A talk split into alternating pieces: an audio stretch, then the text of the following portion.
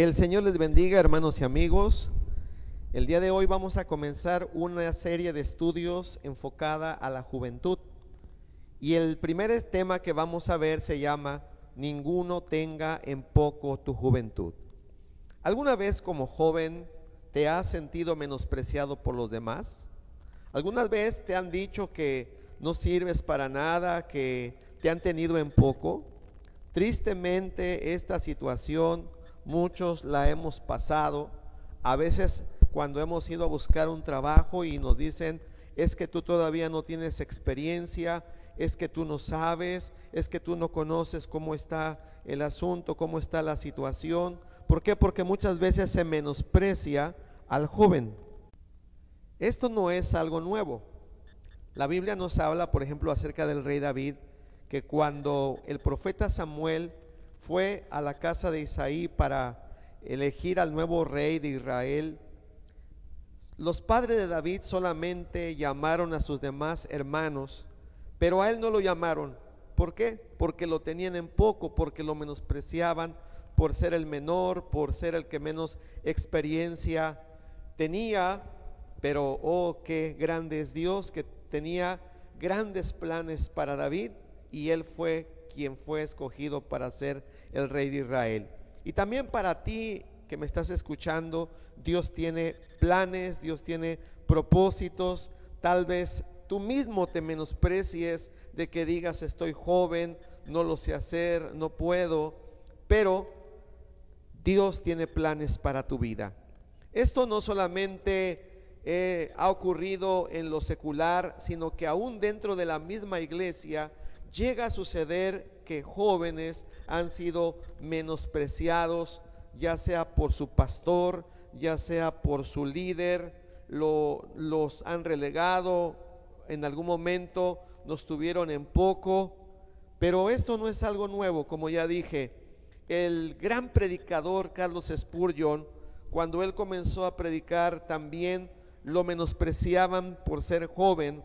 Después Dios hizo de ese predicador, lo que hoy se conoce como el príncipe de los predicadores. Ahora vamos a estar basando este tema en 1 Timoteo 4:12. Era lo que estaba sucediendo también con este joven predicador llamado Timoteo, a quien el apóstol Pablo le escribe dos cartas que se llaman cartas pastorales, porque en ellas están las instrucciones de cómo se debe conducir un pastor, un predicador, y mayormente toda esta instrucción la necesitaba este joven llamado Timoteo. Como sabemos, Timoteo fue invitado por Pablo para que le acompañara en el trabajo ministerial, pero por lo que nos dicen las cartas, vemos que el carácter de Timoteo era un joven tímido, era un joven retraído y el apóstol Pablo le dice de la siguiente manera para animarlo y para confirmarlo en su llamamiento. Primera Timoteo 4:12 dice así en el nombre de nuestro Señor Jesucristo. Ninguno tenga en poco tu juventud, sino sea ejemplo de los creyentes en palabra, conducta, amor, espíritu, fe y pureza. Si tal vez alguien te ha tenido en poco, no ven nada de bueno en ti, no ven aptitudes, no ven eh, una gran persona en ti, pero mira, no te preocupes. Hoy vamos a ver a través de la escritura cómo puedes tú ser una persona ejemplar, no solamente en la iglesia, sino también en la sociedad, en tu escuela, en tu trabajo, en la obra de Dios y cómo puedes ser tú una referencia buena, cómo puedes sobresalir, destacar en todos los ámbitos de tu vida. Bueno, es lo que vamos a ver hoy. Ninguno tenga en poco tu juventud. La primera cosa que la Biblia nos dice es que como jóvenes deben de ser ejemplo de los creyentes. Ninguno tenga en poco tu juventud, sino sé ejemplo de los creyentes. Cuando la palabra del Señor nos dice que seas ejemplo y podemos ver cómo el apóstol Pablo, precisamente esa fue una cualidad que vio en Timoteo, que Timoteo era un joven ejemplar. Dice que todos daban buen testimonio de él. Y por eso dice que Pablo quiso llevarlo con él, porque vio en ese joven un joven que era de gran ejemplo. ¿Y en qué debe de ser ejemplo el joven, el cristiano? Primeramente dice, sé ejemplo de los creyentes en palabra. Algunas versiones dicen, sé ejemplo en conversación. ¿Qué quiere decir? Que la forma en que platicas, la forma en que hablas, debe de ser una forma ejemplar. Y bueno, para esto es importante que tú estudies libros para que tengas eh, temas de qué hablar, para que tengas palabra, que aunque te vean joven, vean que eres una persona estudiada, culta, porque como nosotros hablamos, la gente se da cuenta si tenemos estudio, si no tenemos estudio. Y la Biblia dice que nosotros debemos ser ejemplo en conversación. Pero si bien no puedes tener todo el conocimiento por tu edad o porque estás apenas en ese proceso, pero hay algo en lo que sí puedes ser ejemplo en conversación. Y es que cuando hables, que cuando platiques, lo hagas como un cristiano. Ya que nosotros hablamos, nosotros decimos lo que hay en nuestro corazón, lo que hay en nuestra mente.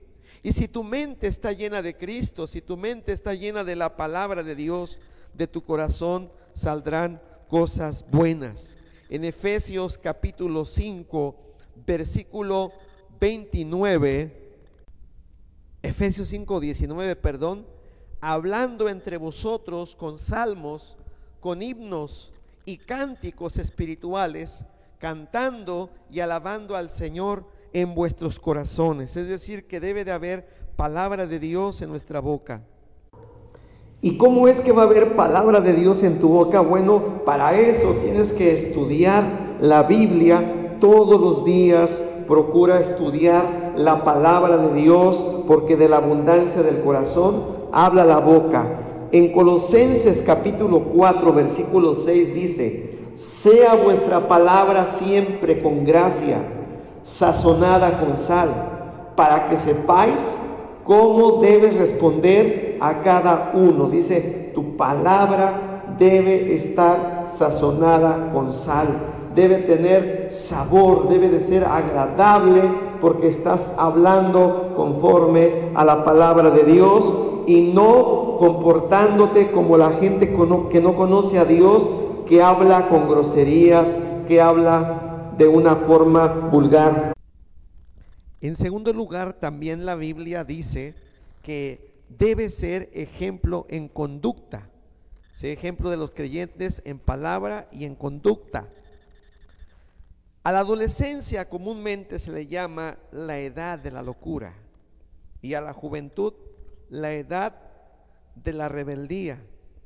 Pero este no es el caso de los jóvenes creyentes, ya que los creyentes se destacan por su conducta, por su forma de conducirse.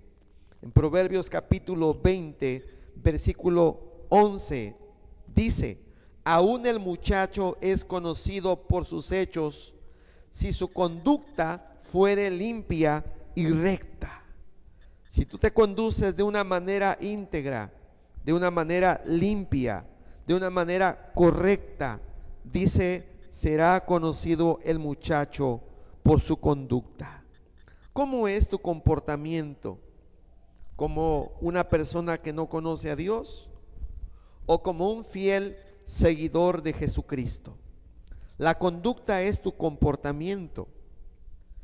Daniel Daniel el de la Biblia dice que cuando sus enemigos buscaban un error en lo relacionado al trabajo que él desempeñaba como estadista, dice que sus enemigos no pudieron encontrar nada de qué acusarlo para perjudicarlo. No le encontraron nada. ¿Qué pasaría si a ti y a mí en tu escuela o en el trabajo la gente nos espiara para ver lo que hacemos en lo secreto, lo que si, si encontraran algún error en nosotros. Eso le pasó a Daniel.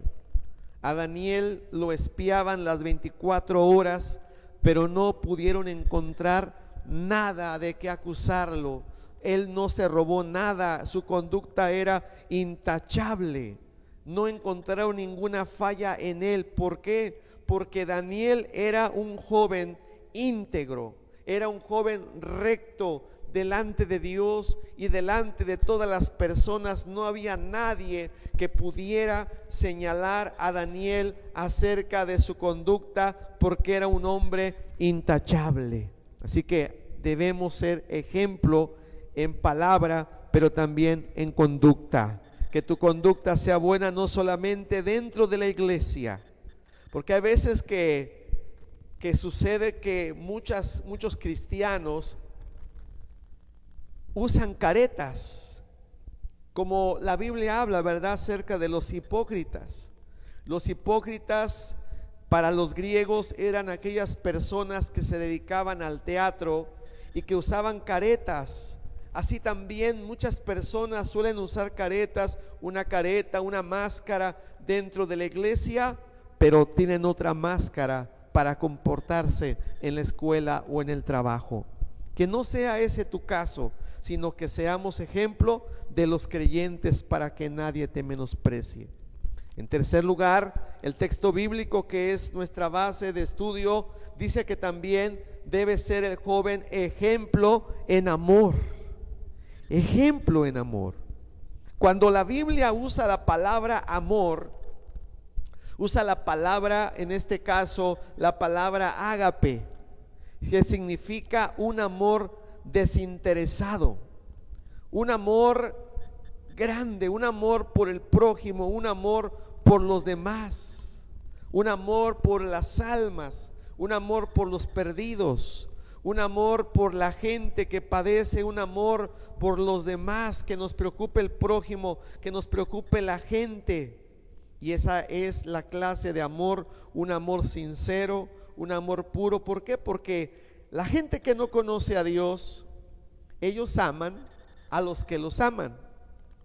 La gente que no conoce a Dios aman a aquellos que saben que van a sacar algún provecho. Aquellos que tienen dinero, aquellos que tienen poder, aquellos que tienen posición, ah, yo amo a él porque él tiene una posición, ah, yo amo a tal persona porque eh, tiene poder, amo a tal persona porque le puedo pedir este favor, pero no es así. En los términos bíblicos, uno debe de amar a las personas tal y como son, no importa si esa persona me odia, no importa si esa persona me ha causado un mal, no importa si esa persona busca mi mal, busca que me corran del trabajo, busca ponerme en mal, busca humillarme delante de mis compañeros. La Biblia dice que nosotros debemos amar aún a nuestros enemigos, que tenemos que orar por los que nos hacen daño, que tenemos que orar por los que nos ultrajan y nos persiguen, que tenemos que perdonar. Porque estamos hablando acerca de ser ejemplos y tenemos que ser ejemplos en amor, así como dice la Biblia. Pero también en cuarto lugar, este versículo que estamos estudiando dice, sé ejemplo de los creyentes en palabra, conducta, amor, espíritu. Tenemos que ser personas espirituales. Sabemos que Dios nos ha creado con una composición tripartita. Esto quiere decir que tenemos un cuerpo, que tenemos un alma y que también tenemos un espíritu. Hay una parte de nosotros que es carnal, que es humana, que es terrenal, pero hay otra parte que es espiritual. Y es en lo espiritual donde nosotros podemos acercarnos a Dios. Es en lo espiritual en donde nosotros podemos tener comunión con Dios. En la epístola a los Gálatas, Pablo distingue dos formas de vida. Una forma es vivir conforme a la carne. Y vivir conforme a la carne es cuando la persona que no conoce a Dios vive en el adulterio, en la fornicación, en pleitos, celos, iras, contiendas, disensiones, herejías y muchas cosas más. Pero cuando la persona ha nacido de nuevo, por medio del Evangelio, por medio de Cristo, esa persona carnal ahora viene a ser una persona espiritual porque es una nueva criatura, porque ha nacido del Espíritu, ha tenido un nuevo nacimiento, ahora vive en el Espíritu, ahora tiene una vida en Cristo. Y tenemos que ser ejemplos en espíritu darle prioridad al Espíritu, alimentar nuestra vida espiritual por medio de la oración, por medio del ayuno, por medio del estudio de la palabra de Dios, por medio de la perseverancia, estamos creciendo en nuestra vida espiritual. Y hay un ejemplo de un hombre llamado Caleb. Recordamos que fueron enviados como espías para reconocer la tierra de Canaán. Y la palabra del Señor dice que este joven, en ese tiempo estaba joven todavía, dice que este joven tenía un espíritu diferente al de todos los demás. En números 14, 24 dice, pero a mi siervo Caleb, por cuanto hubo en él otro espíritu y decidió ir en pos de mí, yo le meteré en la tierra donde entró y su descendencia la tendrá en posesión. ¿Por qué dice que Caleb tuvo un espíritu diferente? Ah, porque los demás espías habían desanimado al pueblo de Israel, porque tenían un espíritu de derrota. Ellos sin luchar ya se daban por derrotados, ya se daban por fracasados, ya se daban que ellos no iban a poder pelear. Sin embargo, Caleb tuvo un espíritu diferente, porque él, su espíritu era un espíritu de obediencia, era un espíritu de fe.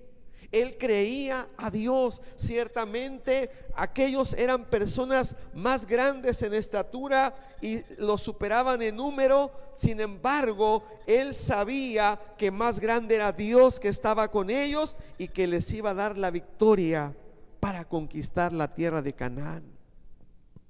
¿Cuántas personas están siendo negativas?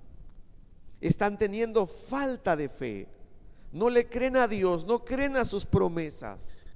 Pero tú joven que me escuchas, señorita que me escuchas, cristiana, ten un espíritu como el de Caleb. Sé ejemplo, créele a Dios, obedece a Dios. Sé ejemplo, que tengas un espíritu que ame a Dios, que adore a Dios con todo tu corazón, que le alabes, que le creas a sus promesas. Nuestro espíritu Dice la palabra del Señor en 2 Timoteo 1.7, porque no nos ha dado Dios espíritu de cobardía, sino de poder, de amor y de dominio propio. ¿Por qué? Porque el creyente somos nosotros creyentes controlados, guiados y fortalecidos con el poder del Espíritu Santo. Y el Espíritu Santo nos ha dado un espíritu de poder, un espíritu de amor y un espíritu de dominio propio. Muchos dicen es que no puedo resistir la tentación. Mis amigos ganan mi voluntad. Cedo a las tentaciones, cedo al pecado. Pero no debe de ser tu caso sino que debes de ser ejemplo de una persona espiritual que tiene dominio propio, que sabe decirle no al mundo, que sabe decirle no al pecado, pero que sabe decirle sí al Espíritu de Dios, al Espíritu Santo. La quinta cosa que encontramos en nuestro texto base dice, sé ejemplo de los creyentes en fe. Cuando la Biblia habla acerca de la fe en este sentido, se refiere a lo que tú crees, a tus convicciones espirituales, a lo que tú has creído, a lo que tú has recibido de parte de Dios. Y muchos de tus compañeros, muchos de tus amigos te dirán que Dios no existe. Pero a través de la palabra de Dios, a través de tu experiencia con Cristo, sabes que Dios existe y tienes fe en ese Dios todopoderoso. La Biblia dice que en los tiempos de Timoteo muchos se habían desviado de la fe y otros más habían negado su fe a causa de las persecuciones. Muchos habían negado su fe a causa del mundo. Otros se habían apartado del Evangelio para irse al mundo. Pero Pablo le dice a Timoteo, tú debes de ser un ejemplo de fe que los hermanos, que la iglesia vea que aunque tú estás joven, eres un joven de fe, eres un joven que crea las promesas de Dios, eres un joven que estás firme en la fe y esto es necesario porque tienes que ser ejemplo de los creyentes para que tú puedas alentar a otros. Si tú sabes que algunos están enfermos, puedes infundirles esa fe, puedes contagiarlos con tu fe y decirles de que Dios sana, de que Dios puede hacer un milagro y Dios va a obrar milagros. Si alguno ves que está desalentado, que alguno está desanimado, puedes infundirle ánimo con tu fe y decirle, hermano, hermana, levántate, vamos a seguir adelante. Eso es que seas ejemplo de fe. Porque si tú eres una persona de fe, vas a poder inspirar a otros, aunque te vean que estás joven, aunque te vean que eh, tal vez no tienes experiencia, pero si tú les dices, vamos a orar, vamos a creer a las promesas de Dios, muchos milagros ocurrirán en tu vida y en la vida de aquellos que te rodean. Pero también la palabra del Señor dice, sé ejemplo en pureza. La palabra pureza no es popular en estos tiempos. La Biblia dice, por haberse multiplicado la maldad, el amor de muchos se enfriará. En estos tiempos, aquellos que tratamos de obedecer a Dios, tratamos de vivir una vida de santidad, tratamos de vivir una vida consagrada al Señor, nos van a ver como bichos raros nos van a ver que no vamos conforme a la corriente de este mundo. Y es lo que dice la Biblia, no os conforméis a la corriente de este mundo, sino renovaos vuestra mente. No debemos conformarnos a cómo vive el mundo, tenemos que ser ejemplo de pureza. Ser puro quiere decir que tú estás limpio. Ser puro quiere decir que tú buscas esa pureza. Por ejemplo, la virginidad. Hoy está de moda que los jóvenes pierdan su virginidad. Las señoritas en las escuelas, en la preparatoria, a veces hasta en la secundaria. Señoritas que dejan sus estudios porque cayeron en una falta de fornicación y tienen que dejar sus estudios y siendo jóvenes salen con un embarazo no deseado. ¿Por qué? Porque no conservaron esa pureza. La virginidad hoy es tan importante que la joven, la señorita llegue pura al matrimonio, que el joven también sea un joven limpio, que sea un joven puro, que no haya malicia en su corazón. Hoy en estos tiempos hay problemas de que aún adolescentes, jóvenes y aún niños están eh, probando ya lo que es las drogas, lo que es el tabaquismo, lo que es el alcoholismo. y jóvenes se van a una fiesta y ahí están tomando tomando bebidas embriagantes, cerveza, vino, licor, cuánta cosa, metiéndose drogas ya, ingiriendo también drogas, tabaquismo, todo eso. Pero la Biblia dice, tú sé ejemplo en pureza. No caigas en los vicios del tabaquismo, de las drogas, del alcoholismo. Mantente puro, como dice la Biblia. Consérvate puro, le decía el apóstol Pablo a Timoteo. Tal vez para el mundo esto sea menospreciable, pero para Dios esto sigue siendo importante, porque Dios quiere que nosotros seamos santos. En el Salmo 119, 9, la palabra de Dios dice, ¿con qué limpiará el joven su camino? Con guardar tu palabra. La manera en que nosotros vamos a mantener puros es obedeciendo a Dios, es guardando la palabra del Señor. En Apocalipsis 22, 14 dice, bienaventurados los que lavan sus ropas para tener derecho al árbol de la vida y para entrar por las puertas de la ciudad. Así que para Dios es importante la pureza, que estemos limpios que estemos puros. Y como joven debe ser ejemplo en pureza. Así que dice la Biblia que nadie tenga en poco tu juventud.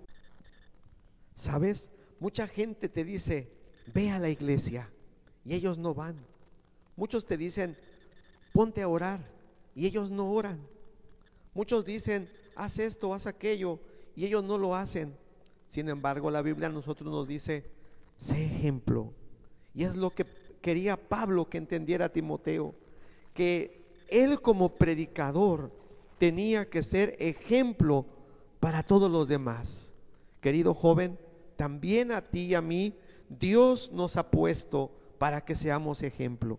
Tal vez no eres un predicador, no eres un pastor, pero eres un cristiano, eres un seguidor de Cristo y el mundo está viendo lo que tú haces. El mundo está viendo cómo es que tú hablas, cómo es tu conversación, qué es lo que tú publicas, qué es lo que tú hablas con los demás. La gente tiene los ojos puestos en nosotros porque somos cartas leídas por todos los hombres. Y qué hermoso va a ser que una persona vea en ti un buen ejemplo. Si hasta este día tu vida no ha sido ejemplar, es tiempo de que hoy le pidas perdón a Dios y le digas al Señor, Señor, cambia mi corazón, cambia mi vida. No he sido un buen ejemplo para los demás, no he sido un buen ejemplo para mi familia, para mis compañeros, pero a partir del el día de hoy, ayúdame, Señor, para que sea ejemplo de los creyentes en palabra, en conducta, en amor, en espíritu, en fe y en pureza. Y si esto haces, querido hermano y querida hermana, serás una bendición para tu familia, para tu iglesia, y Dios te va a bendecir. Dios se va a agradar de tu vida, Dios se va a agradar de tu testimonio si eres un ejemplo de los creyentes para que pongas en alto el nombre de Cristo Jesús. Que Dios te bendiga y que Dios te ayude también a que seas ejemplo. Amén.